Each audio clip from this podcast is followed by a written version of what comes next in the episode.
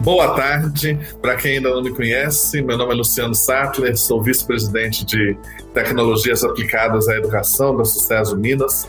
Gostaria de agradecer a todos os participantes que estarão que estão prestigiando o nosso evento, que também vão participar, especialmente nossos patrocinadores. Nós temos o apoio institucional da Google, da QI Network e da Midiaria.com. E patrocinadores da Inforuso 2021 temos na cota Diamante o Banco Mercantil do Brasil, a Doma Inovação, na cota Gold Totvis, na cota Silver Logicali Cisco, na, como Media Partners a 98 FM, a plataforma oficial que estamos usando é a For Events, e o apoio da IT One Dell, Microcity, Montreal, SGA Microcity, Santo Digital, Celbet Epson, CDL BH e BHS. Temos ainda o apoio promocional da Xtec, da BRHMG, da Coach HR, é, Grupo Partners, Gênesis e a. Para aqueles que querem interagir conosco, vocês, as perguntas serão feitas via plataforma no botão Perguntas. E eu tenho a honra de receber, e vou passar o bastão aqui nessa sessão, a professora Lília Neves, que nesse momento estará aqui conduzindo esse, esse encontro, mas daqui a pouquinho também vai estar vai palestrar no nosso encontro e posso garantir para vocês que com a professora Lília a gente sempre aprende. E como ela indicou a professora Isis, e pelo que eu vi do currículo da professora Isis, nós vamos aprender muito aqui agora também, né? Muito obrigado pela presença de vocês duas aqui. E aí eu vou me retirar, estarei aqui escondido vendo vocês e me retiro da tela, a tela vai ficar mais bonita agora só com vocês duas, tá bom? Agradeço a apresentação do professor Luciano, sempre muito gentil, e quero mesmo fazer as honras dessa professora que ela, sim, nos inspira as conexões, né, a, a neuroplasticidade, vocês terão aí como se deliciar desse conteúdo que a professora nos traz. Mas não só como conteúdo, vem também uma pessoa muito bela, muito bonita por dentro e por fora, né, professora? Professora Isis Lima, ela é doutoranda em Tecnologia Digital e Educação pela Infortec no Cefet, Minas Gerais. É mestra em Neurociências e Neurobiologia pelo FMG, onde atuou como professora concursada. Atualmente é responsável pelo Núcleo de Pesquisa e Inovação da Rede Batista de Educação e coordenadora do Programa de Pós-Graduação em Saúde Mental no IESLA, JUS. Docente para o Programa de Pós-Graduação em Neurociências, Neuropsicologia e Graduação em Psicologia do IESLA. Ela tem, ela tem também uma licenciatura em Pedagogia, bacharelado em Fisioterapia e psicanalista pelo Grupo GEPA. Experiência como avaliadora em bancas de concursos, pesquisadora e orientadora, revisora de revista científica e autora de livros e programas de treinamento e desenvolvimento humano. Professora Isis, é uma alegria estar aqui contigo. Estamos já com boas expectativas a essa temática também tão relevante que vem nos apresentar. Faça desse tempo um, um tempo para nossa aprendizagem contigo. Obrigada. Obrigada, Lília, querida, né? Assim, que eu tenho profunda admiração. Agradeço o convite, né? Admiração pelo meu trabalho, agradeço ao Luciano, agradeço a toda a equipe aí da Inforuso pelo convite, pelo suporte.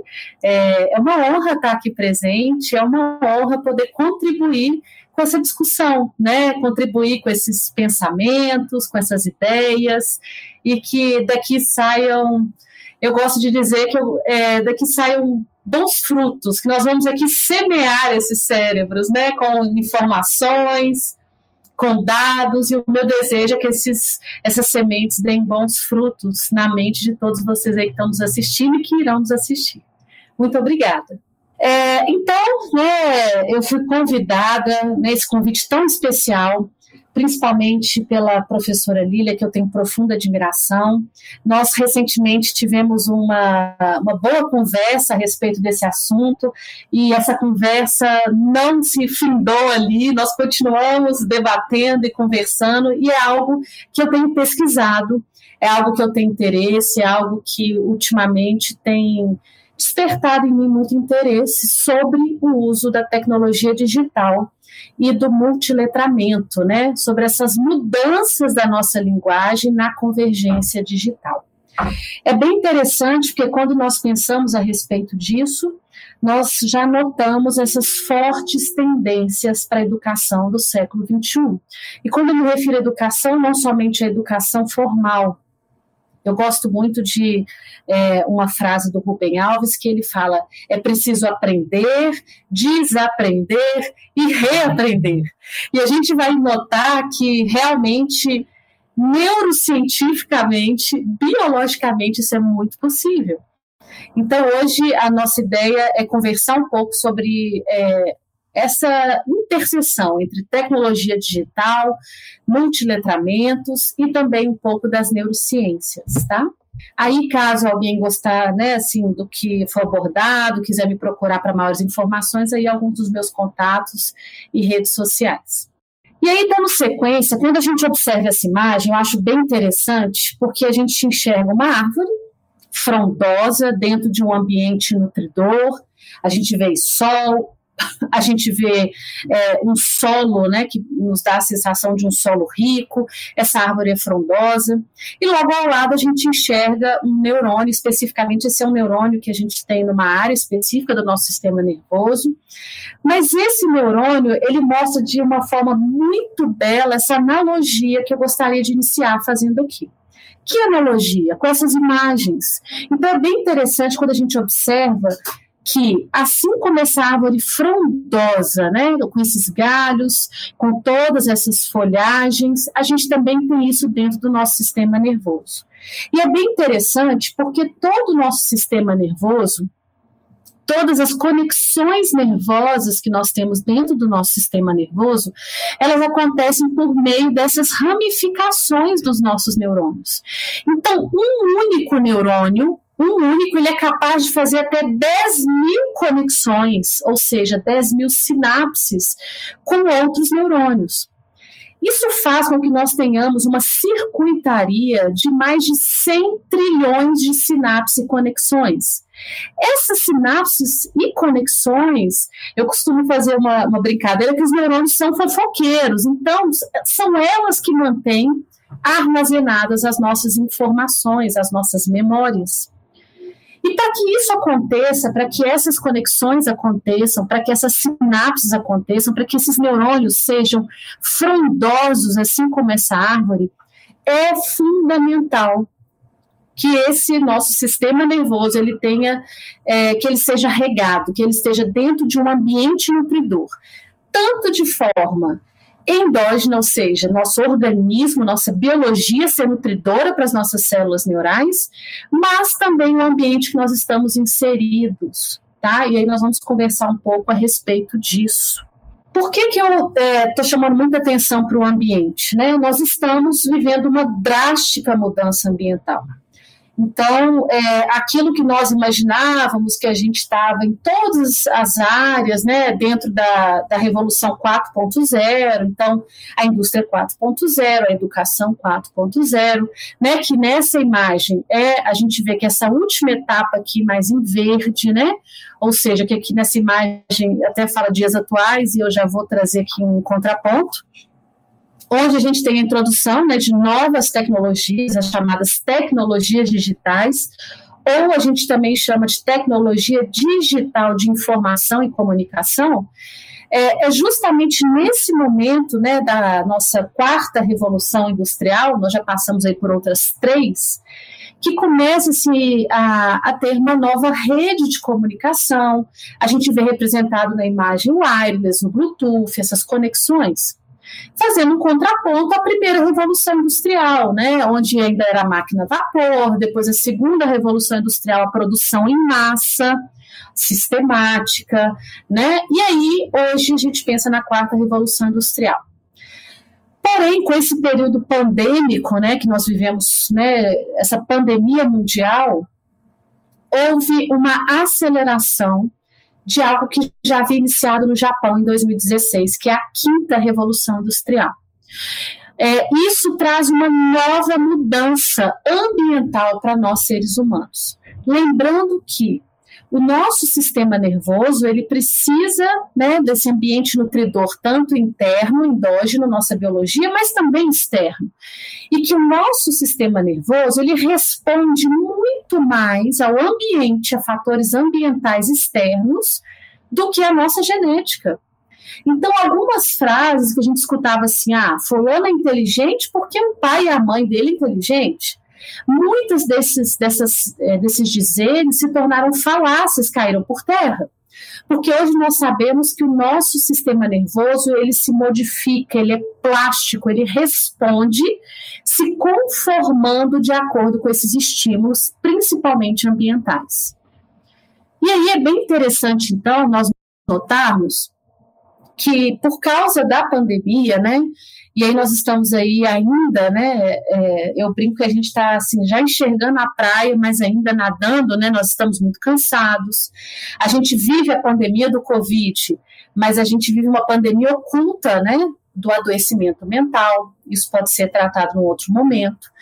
Mas é bem interessante notar que um movimento que iniciou no Japão em 2016, ele toma grande robustez. Então, hoje a gente já experiencia a sociedade 5.0. E é esse o nome mesmo, sociedade, não revolução. O que, que seria a sociedade 5.0? Né? Ela tem um moto, né? People come first, ou seja, as pessoas vêm primeiro. Então, na verdade, a sociedade 5.0 ela vem para colocar o ser humano no centro da transformação digital. É, hoje nós pensamos e nós entendemos que as ferramentas digitais elas têm nos dado muito mais acesso a informações e dados. E que isso, de certa forma, tem aumentado os poderes analíticos. Nós hoje estamos é, lidando com uma nova forma de reformular a sabedoria e a inteligência.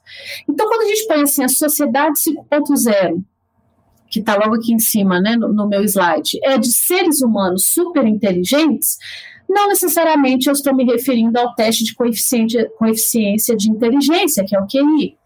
Mas nós estamos nos referindo a esse maior acesso a informações e dados, o que desperta uma sabedoria digital, um poder analítico diante de tantos dados e informações. Então, essa sociedade 5.0, a gente já percebe né, esse movimento acontecendo, é onde a mente humana ela passa a se readaptar para essa sociedade superinteligente. Lembrando que o superinteligente não é um QI alto apenas, nós estamos dizendo aqui de poderes analíticos de outras competências, tá? E isso reflete informações selecionadas e como a gente imagina e deseja. Isso reflete no nosso discurso, na nossa linguagem. Então, a, a gente hoje busca o quê? Que as máquinas, entre aspas, né, a tecnologia digital, ela impulsione o desenvolvimento humano. Então, nós falamos muito sobre personalização, né, sobre aquilo que é, que é importante para aquele ser humano.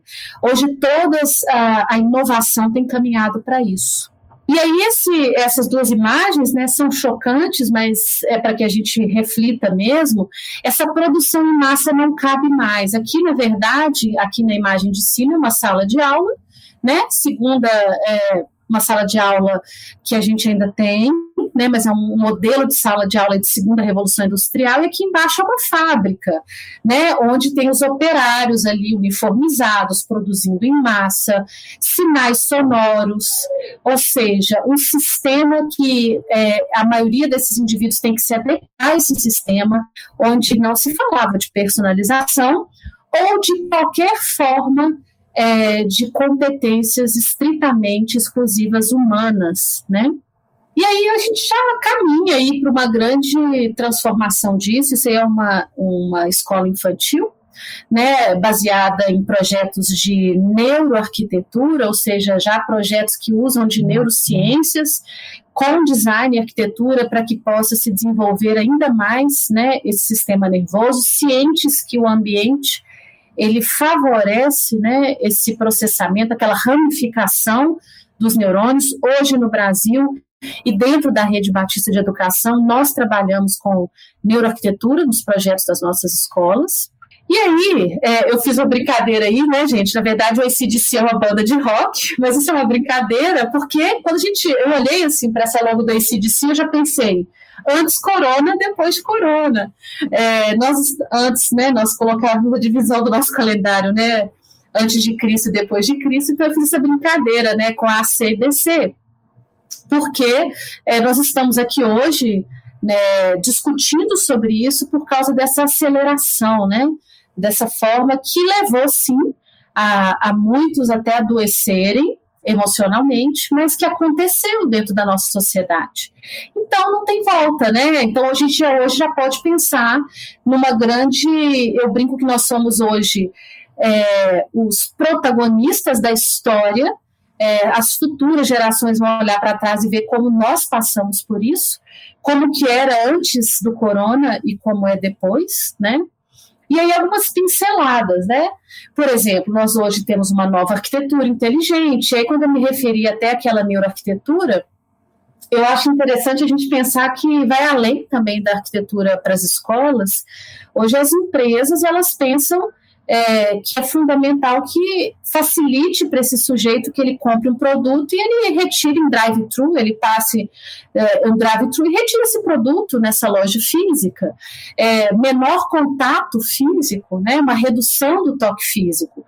Hoje nós estamos vivendo uma nova forma de nos vestir é, nós estamos vivendo um grande luto, e quando eu falo luto, não só né, pelas pessoas que faleceram devido à contaminação pelo Covid, mas um luto nosso conosco.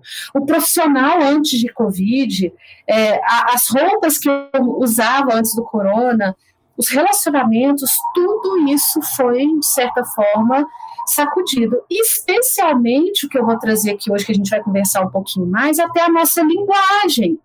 A gente teve que é, entender um pouco mais dessa linguagem dentro desse universo é, de tecnologia digital. Então, outro dia eu estava é, conversando com a minha mãe, minha mãe é uma senhora de 70 anos, e ela foi, é, teve uma discussão, uma, uma reunião de condomínio online, e, e, eu falei, mãe, não fica mandando só joinha, né? Fazendo só assim na reunião, porque isso vai parecer que você está cortando as pessoas. Então, eu estava eu tava ali ajudando ela a um novo letramento digital, algo muito novo. E ela é uma professora de português aposentada, ela é formada em letras, ela tem especialização, ou seja, ela estava ali vivenciando esse novo letramento, que é o que nós vamos conversar hoje. Então, a gente está com uma nova forma de aprendizagem, uma aceleração né, da adaptação digital e novas compensações emocionais. Eu costumo dizer que hoje a gente não usa mais tanto o termo nativo digital, imigrante digital, a gente já usa o termo Homo sapiens digital, mas mesmo assim, né, eu sou imigrante digital, é, os nascidos antes de 90 são considerados imigrante digital, então eu acho que nós vamos ter que chegar nesse ponto aí em comum, né, onde os imigrantes digitais é, eles estão se adaptando a essas novas linguagens, esses novos meios, e os nativos digitais estão imersos nisso já, é, estão relatando a falta desse contato físico, né, e presencial e real. E aí, como então que nós percebemos tudo ao nosso redor? Isso é muito importante, porque é, quando nós pensamos na vida humana, no potencial humano, ele está diretamente relacionado à interação. Então, essa imagem para mim é muito simbólica. Ali, ali, a gente quase que sente né, essa tinta sujando essa moça toda, o perfume dessa flor, o cabelo dela que parece estar tá tocando o nariz, incomodando um pouco, né, as cores. A gente enxerga nessa, nessa imagem é, muitas mensagens para nós. Por quê? Porque o nosso sistema nervoso ele não passa despercebido de nada. Tudo que nós vemos e sentimos é captado pela nossa mente e pelo nosso sistema nervoso. Então, é, não existe essa dicotomia, né? não existe a ISIS apenas biológica, separada da minha psique.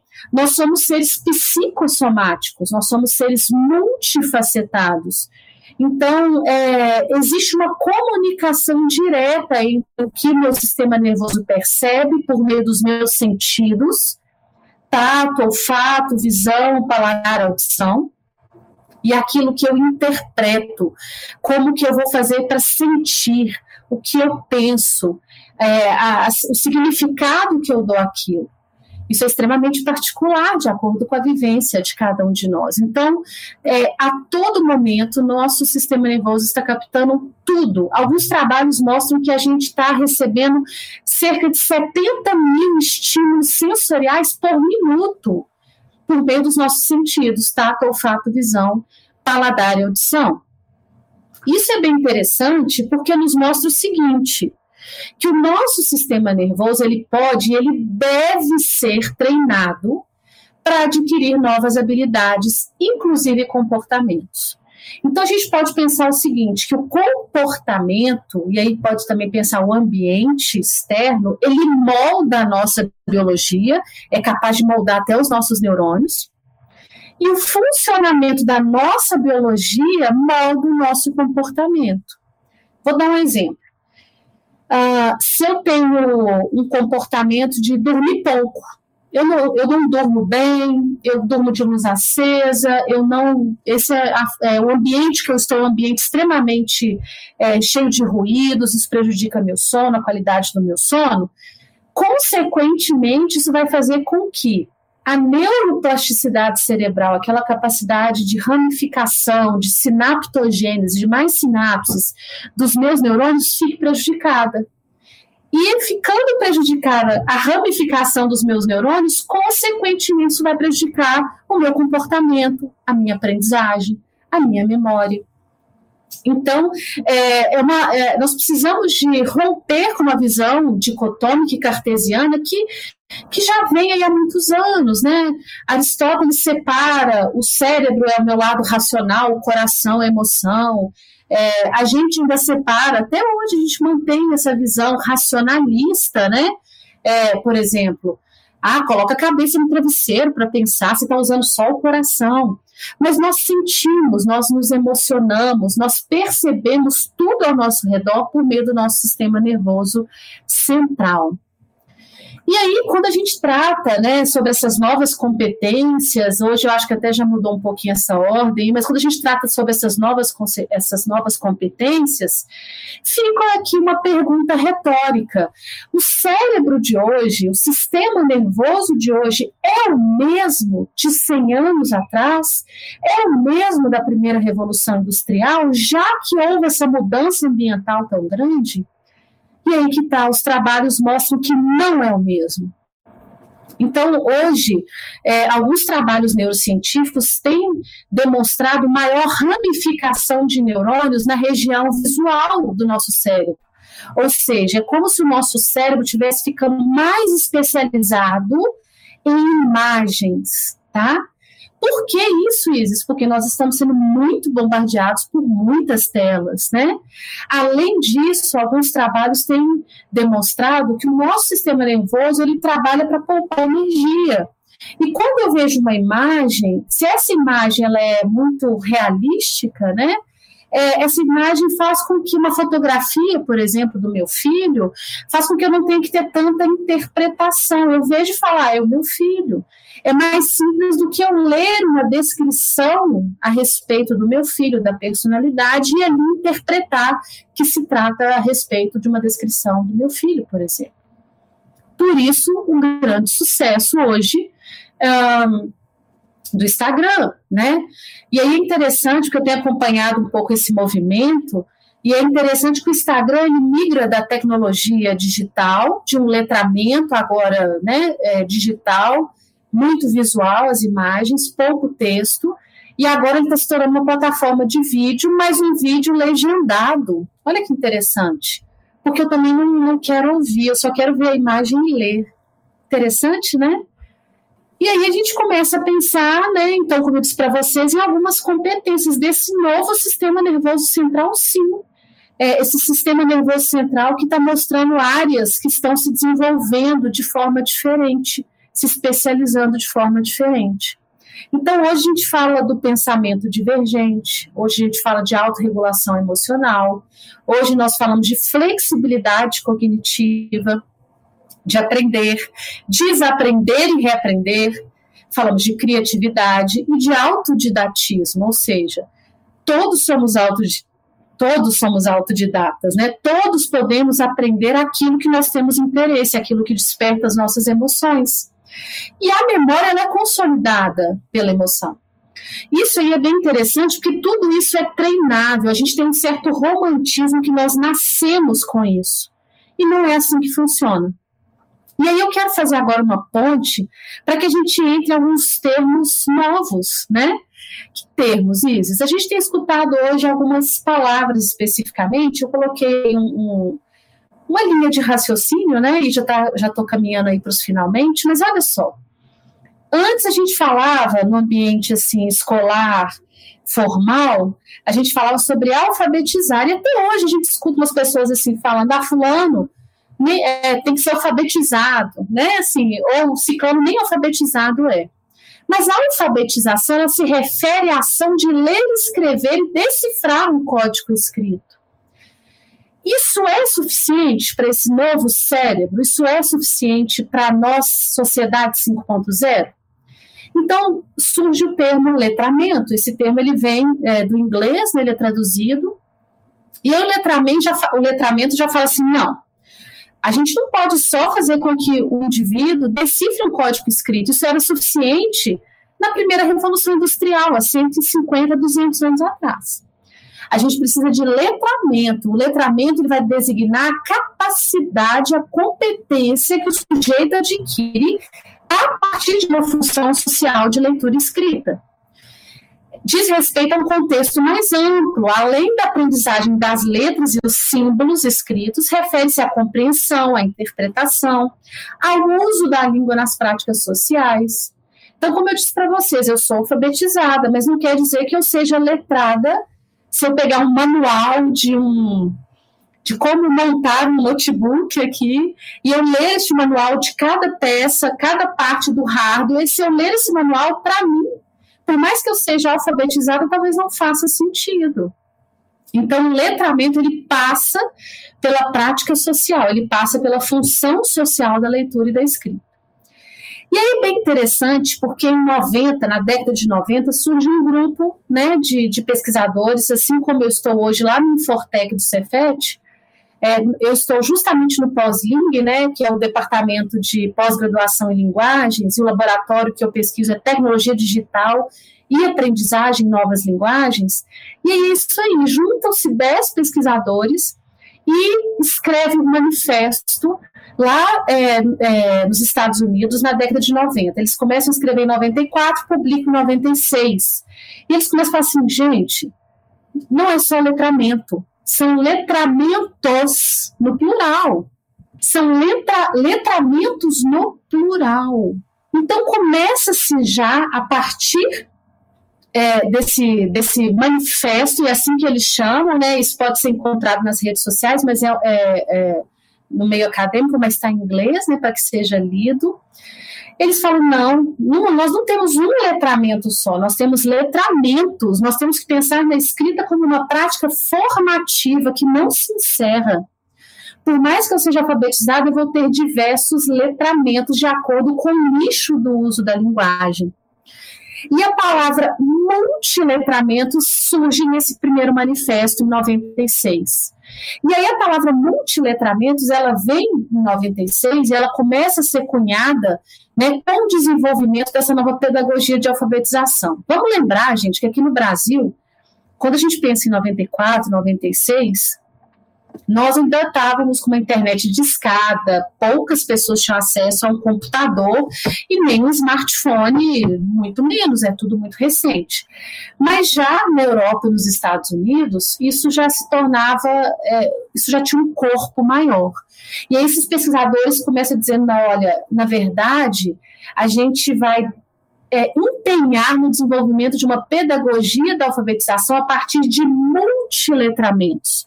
O que, que significa isso? Se refere a dois grandes aspectos da comunicação e da representação na atualidade, tá? Então, ou seja, é a variedade de convenções de significados para diferentes esferas da vida, cultural, social e de domínios específicos. Eu vou explicar isso melhor. E aí a gente começa a perceber que, por exemplo, Dentro desse universo da tecnologia digital, surgem novas, novos termos, novas imagens, novas leituras, novas interpretações. Essa imagem mostra o volume de dados e informações. E essa imagem é antes da pandemia, que é despejado, vamos colocar assim, em 60 segundos dentro né, da rede digital. E a partir daí a gente vê um pouco né, de algumas redes sociais, cada rede social com a sua forma de, de linguagem. Uhum. E olha que interessante, dentro dos multiletramentos, então, surge um termo muito próximo, mas que não é igual, ok? Como eu tenho que ter multiletramento, ou seja, letramento digital, letramento visual, letramento científico, surgem também multimodalidades. O que, que são multimodalidades? é a presença conjunta de diferentes modos semióticos de um evento comunicacional. Então, é o estado natural da comunicação humana. Porque a nossa comunicação humana, né, se a gente for pensar desde o início da existência, como está escrito aí no slide, a gente se comunica usando sons, imagens, cores, conversando, escrevendo, né, usando línguas diferentes aí de glosso mesmo, né, de, de idiomas distintos. A gente se comunica organizando espaços, combinando indumentárias, a gente comunica gesticulando, com expressões faciais, enfim, de diferentes maneiras ao longo de todo o tempo, espaço e cultura. E aí uma curiosidade, aí eu coloquei do lado, gente, uma lista de 13 filmes o, o nome do filme descrito em emojis, usando emojis. Isso é uma modalidade, uma nova modalidade de comunicação humana. Então, vou dar um exemplo. Nesse primeiro aqui, ó, vocês sabem, olhando? É o filme do ET, o extraterrestre. É uma comunicação, então, aqui, através de imagens e especificamente de emojis, que é algo extremamente recente, que é algo dentro do tempo e do espaço que nós estamos vivenciando. Então é o quê? É uma modalidade. E aí hoje a gente fala então de multiletramentos, juntamente, caminham muito junto das multimodalidades, mas não são a mesma coisa. As multimodalidades, gente, é uma comunicação tão dinâmica, né? A cultura do impresso e a palavra escrita que vem dando espaço para a tela e uso de imagens. Então, eu coloquei o exemplo dos emojis, coloquei aí duas figurinhas de WhatsApp, né? Aí, que agora, por exemplo, a gente está num tempo e no espaço. A maioria de vocês, se ver essas duas figurinhas aí, vai compreender esse Willy, né, que é uma, uma, uma, vamos pôr assim, uma figurinha nova, e esse vídeo que bombou desse rapaz sobre a vacina, né, que ele fala tá passada sobre a vacina da Pfizer. Então, além de tudo isso, há, é, já há muito tempo nós somos bombardeados por imagens nos meios de comunicação em massa. E muitas vezes somos manipulados a mostrar o que seria real, qual é a prova do real e, e o que é real tá? É, é, bem interessante que lá no grupo que eu faço parte, vários trabalhos foram publicados dentro da ideia de, da nova fake news, né? É, e aí, é, concluindo sobre multimodalidades, as imagens, então, elas são recortes da realidade, elas podem ser manipuladas, porque elas também podem ser entendidas de diferentes maneiras, de acordo como são vinculadas, né? E o mesmo vai acontecer com gestos, músicas, cores, organizações espaciais, o idioma, a escrita. Então, nisso, a gente vê que existe uma nova modalidade, que é o letramento digital, chegando muito forte, né, dentro dos multiletramentos, que envolve poder, ideologia, significância, organização, movimento. E isso tudo é muito humano, né? é, nós passamos do entendimento apenas da língua, do modo verbal ou linguístico, para o modo é, de entendimento das linguagens, e dentro dessas linguagens, essa linguagem digital. E aí, então, a gente pensa em alguns dos letramentos, né? Lembrando, gente, que a palavra multiletramentos e multimodalidades, ela está na BNCC, na nossa Base Nacional Curricular.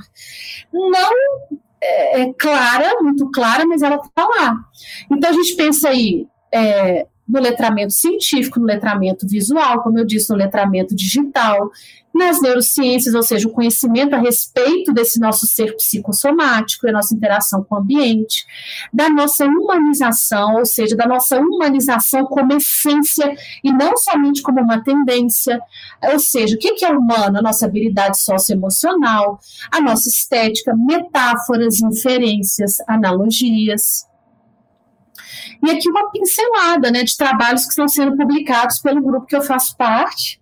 É, então, aqui um né, uma proposta para análise crítica do meme como um novo gênero em língua, é, em aulas de língua portuguesa.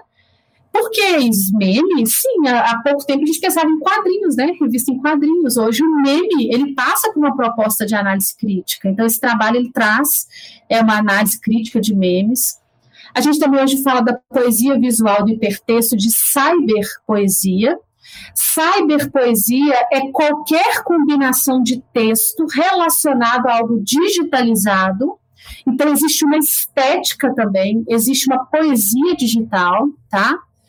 É, isso é um outro trabalho de um professor meu maravilhoso lá do doutorado, o Rogério Barbosa da Silva. Ele é um artista e ele tem trabalhado muito com tecnoarte, e ele fala da emergência dos meios digitais e o diálogo com a produção de textos nos meios analógicos, tá? Um outro trabalho muito interessante é sobre o novo bibliográfico, né, o bibliógrafo digital. A Anelisa Ribeiro é referência também do laboratório que eu faço parte. É, ela traz sobre essas novas questões sobre a materialidade do livro do século no século XXI. É bem interessante porque a Anelisa fala é, sobre, sobre essa essa, essa imensidão, né? Como que é esse novo bibliógrafo digital, né? Como que isso funciona? Hoje a gente já não fala tanto de um editor, mas de um auto-editor, né? Eu mesmo edito meu material, eu mesmo edito meu e-book. Ou seja, é, como que isso tem ocorrido, né? Até sobre os trabalhos de edição, de cenários de livros digitais. E esse é o trabalho mais fresco que a gente tem lá do Pós-Ling, né? Do professor Renato Cacheta, também muito reconhecido. Ele trouxe sobre a multimodalidade dentro dos discursos.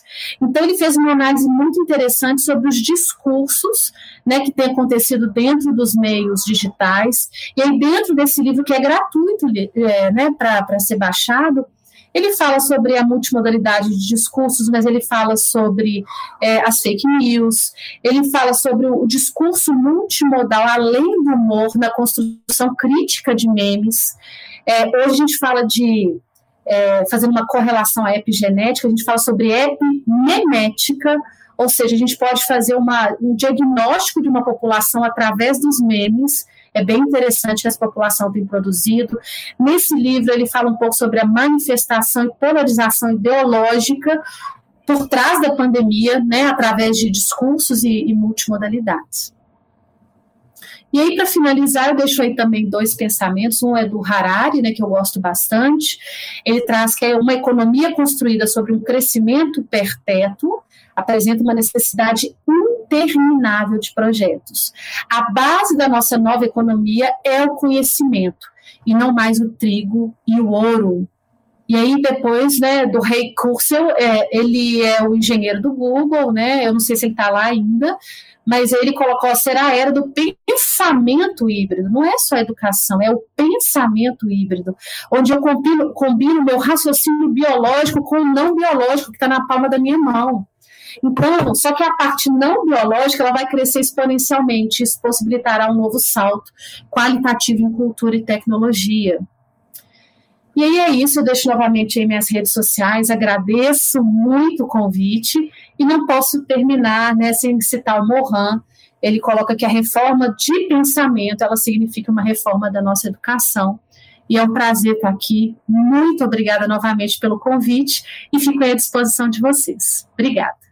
Professora Isis, eu até deixei registrado no nosso chat que riqueza de conteúdos e conexões neurais. Eu acho que eu, eu estou com dificuldade até de elaborar perguntas, enfim, de tantas as possibilidades. A gente ia para outra rodada de palestras se deixasse o número de perguntas que vão surgindo à medida da sua. Eu semei, né, Lília? Eu semei, professora Lília. Vamos lá. É isso mesmo. Minha querida, eu queria pelo menos é, algumas perguntas aqui de sua interação. A primeira delas é um termo que eu aprendo muito contigo e que me inspira a pensar os seus desdobramentos, que é o conceito que você nos trouxe logo no início da sua fala de ambiente nutridor. O ambiente nutridor é sendo favorável às aprendizagens, aos desenvolvimentos, às conexões né, neurais, que é a sua área aí de grande expertise.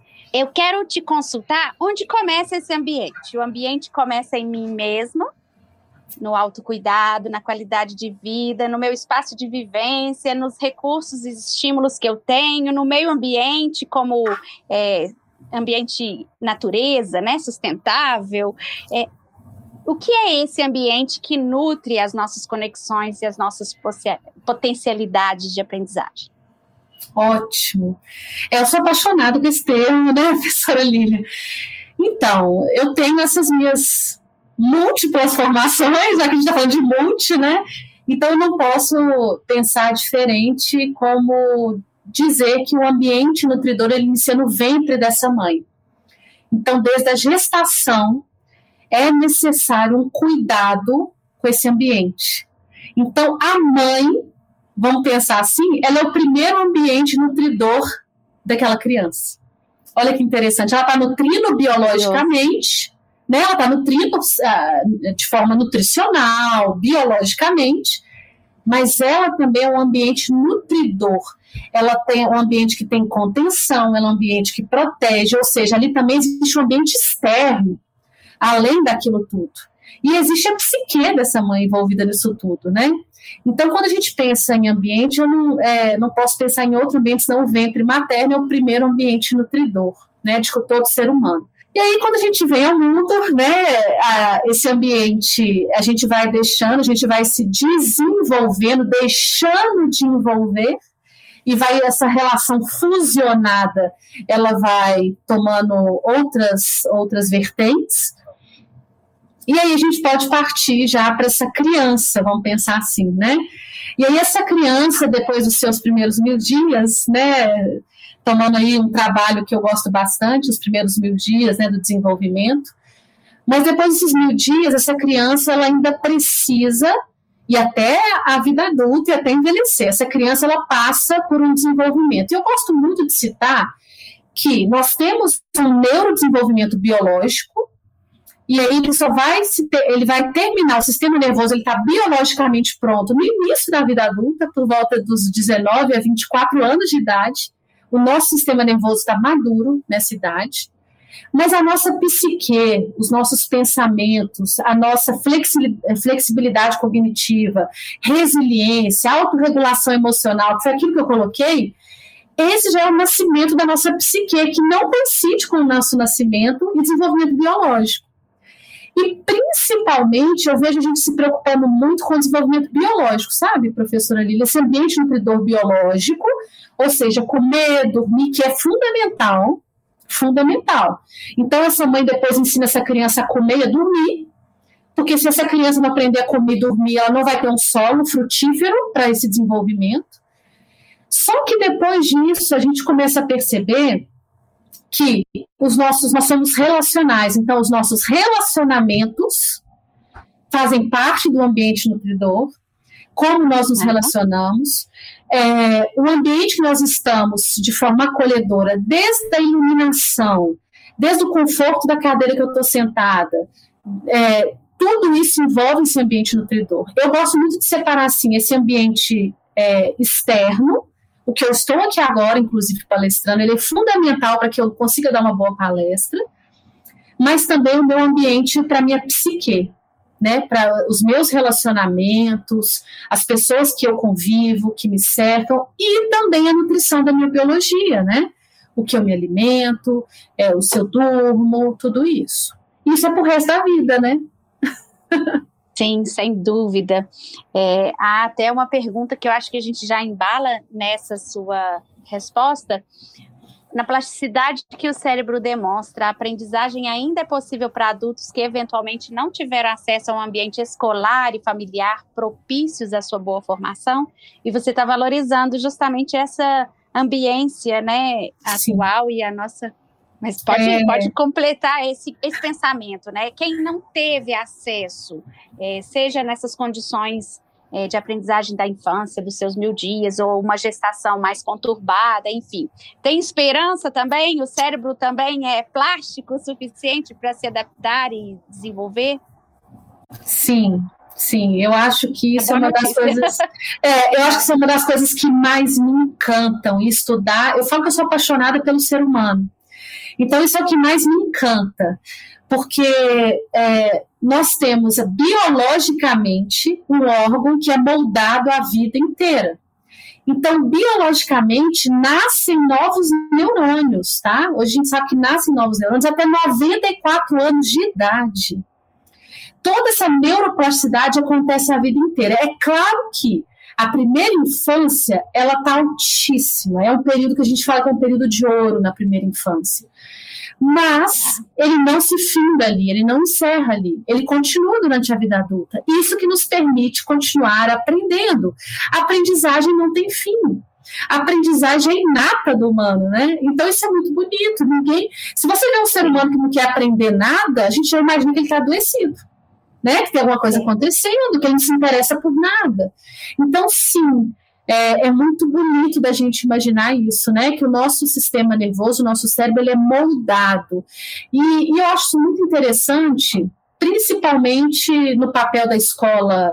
É, da escola regular, no papel da família, mas no papel das nossas relações. Então, a gente pode muito bem repensar as coisas e, e trazer novos significados, e trazer novas simbolizações, e trazer novos aprendizados, né, para tudo aquilo. Sim. Ah, temos aqui considerações já no chat. Excelente apresentação e conteúdo. Parabéns, professora Isa, está aqui dizendo, professor Lúcio Fonseca. Muito obrigada. Igualmente aqui o professor Luciano Sattler parabenizando a qualidade da sua fala. Estamos é, com as pessoas manifestando essa gratidão pelo conteúdo que você veio nos compartilhar. Mas eu tenho mais uma pergunta. Eu acho que a gente ainda tem um tempinho para passar. Sim, por... sim. Se você não estiver passando tanto aperto, assim, né? Porque parece nem, nem. Ó, veja só. No processo de desenvolvimento da autonomia, a escola tem um desafio qual é a melhor forma de organizar o seu trabalho escolar. Então, é, no seu posicionamento, como você entende melhor? A escola que privilegia um processo, uma prática educativa que valorize a autoorientação, planos de estudos, acompanhamento desses desafios, ou uma prática de ensino mais centrada no trabalho do professor, ainda que não seja meramente instrucional, porque a gente sabe que já não estamos nesse nível tão elementar da, do pouco diálogo, pelo contrário, as salas de aula estão muito interativas, mas qual seria esse fluxo que, que compartilharia mais potencial ao desenvolvimento desse aprendiz? Uhum é, eu acho que a grande chave disso é a personalização. Como é que eu penso? Eu penso assim, eu já nem penso mais no professor, eu penso nele como um grande gestor da aprendizagem. Então, para mim, professor, né, eu sou professora, viu, gente? professor é, ele não ensina nada para ninguém. Vocês me perdoem, mas eu acho que não. Eu acho que eu consigo, como professora, gerir os sentidos e o ambiente que meu aluno está inserido. Então, se a gente muda um pouco essa mentalidade, então eu consigo ter um ambiente de aprendizagem onde eu sou uma gestora, eu estou ali dentro daquele ambiente, gerindo as interações, controlando, vamos pôr assim, entre aspas, o que acontece, existe um ambiente seguro, existe um limite, né? existe algo ali que aquele é, estudante ele pode avançar até certo ponto, mas eu gosto de pensar como uma grande gestora da aprendizagem. Então, eu estou gerindo os sentidos dos meus estudantes: tato, olfato, visão, paladar, audição. E é, eu gosto muito de pensar que essa personalização, e eu vou dar um exemplo prático. Por exemplo, se eu passo uma, uma atividade né, para ser feita, enfim, como deve ser feita, eu posso dar uma, uma, trazer uma personalização que os estudantes eles têm até o final dessa semana para entregar. Então, eu vou ter aquele que vai entregar para mim em 15 minutos, eu vou ter o que vai entregar em duas horas, eu vou ter que vai entregar daqui, no, na último, último minuto, eu vou ter. E está tudo bem nesse sentido, respeitando, de certa forma, essa, essa individualização desse meu estudante, mas ao mesmo tempo estabelecendo um objetivo, estabelecendo ali funções executivas, ou seja, dando um objetivo, dando é, normas, regras, olha, é assim, a atividade é essa, isso é importante. Sim. Caso surja um imprevisto, como que você vai lidar com isso? Né? Então, assim, eu gosto muito desse ambiente de gestão. O professor entender que ele é um grande gestor. É um desafio considerar todas essas variáveis, mas a escola está tá aprendendo. Tá. Eu tenho Nossa. mais aqui considerações, professor, e Pode. Está quase se encerrando. Quase, mas dá. Menos te passar pela última pergunta pra, de multilitramento. É, mas o professor Ricardo Freitas está dizendo assim: professora Isis nos fez pensar bastante, minha cabeça está quente. Já o Gilson Lírio fala: parabéns pela apresentação e obrigado pelos novos conhecimentos. É, dois minutos, uma pena. Agora eu preciso, assim, resposta rápida. Vamos lá. Multiletramentos. Você disse que eles afetam os nichos de uso da língua. Sim. Se o professor precisa considerar nessa sua mediação, nessa sua é, aproximação interativa com seus alunos, de muitos conhecimentos. Às vezes vem um professor que veio da área de ciências humanas, o outro da linguagem, o outro da matemática, eles carregam consigo conceitos e terminologias próprias da área que vieram. E estão ali dialogando com o estudante que tem que compreender esses conceitos. Afeta a compreensão da disciplina, a plena apropriação desse nicho de uso da língua, dessas diversas áreas que a gente está tentando é, representar aqui pelos campos de conhecimento? É ótima essa pergunta, né? Então, eu, eu, eu acho assim, é difícil dar uma pergunta sim ou não, sabe? Eu sei que você fala assim direto.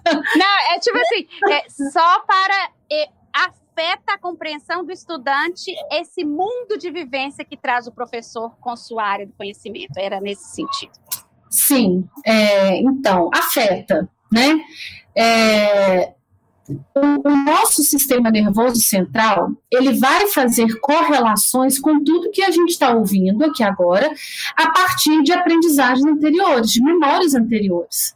Então, na hora que eu mostro uma célula de um neurônio, eu induzi vocês a fazer uma analogia com uma árvore. Tá. Mas eu já tive estudantes meus, por exemplo, que olharam para o meu e falaram assim: não, é uma estrela, não, é uma raiz de ah. coentro, não, é uma raiz de uma planta. Não. Então, assim, é, eu acho que nós, gestores da educação, da aprendizagem, a gente precisa de respeitar é, essa também essa, essa, essa aprendizagem prévia, essa bagagem que esse estudante vem e, e não ser tão pragmática, né, cheia de jargões. Eu tomo muito esse cuidado, porque eu sou Ótimo. acadêmica, senão eu vou usar um cientifiqueza aqui e vai ficar é. muito vai ficar chato, né, assim pra todo mundo. Então, é, é isso, sabe? Ele afeta sim. E aí eu acho que a gente tem que se despir um pouco, né? Eu falo nós assim, eu gosto muito dessas minhas formações múltiplas, porque aí eu vou para uma outra área e eu vejo que a linguagem é outra, eu gosto disso. Eu gosto muito de entender essa linguagem, sabe? É, para poder me aproximar mais do meu estudante. Tá bem, minha querida, me desculpe, eu tentei espremer nosso tempo máximo para aproveitar. Foi ótimo. terminar com a fala do professor Luciano Sattler e a Giannine fala aqui no chat. Parabéns, show de apresentação. Oh, Obrigada, bom, obrigada. Muito obrigada. Meu Deus, a vontade é a gente continuar a tarde toda e seguir. Professora Isis, lamento te informar que você agora é parte do sucesso e será convidada ah, muitas e muitas vezes, viu? Para nos ensinar mais. Muito obrigado. Infelizmente, eu vou ter que realmente parar agora para a gente ir para a próxima. Muito obrigado a você. Obrigado, professora Lília. Seguimos juntos então, tá? Obrigada, pessoal. Boa tarde. Até mais. Parabéns pelo evento. Bye.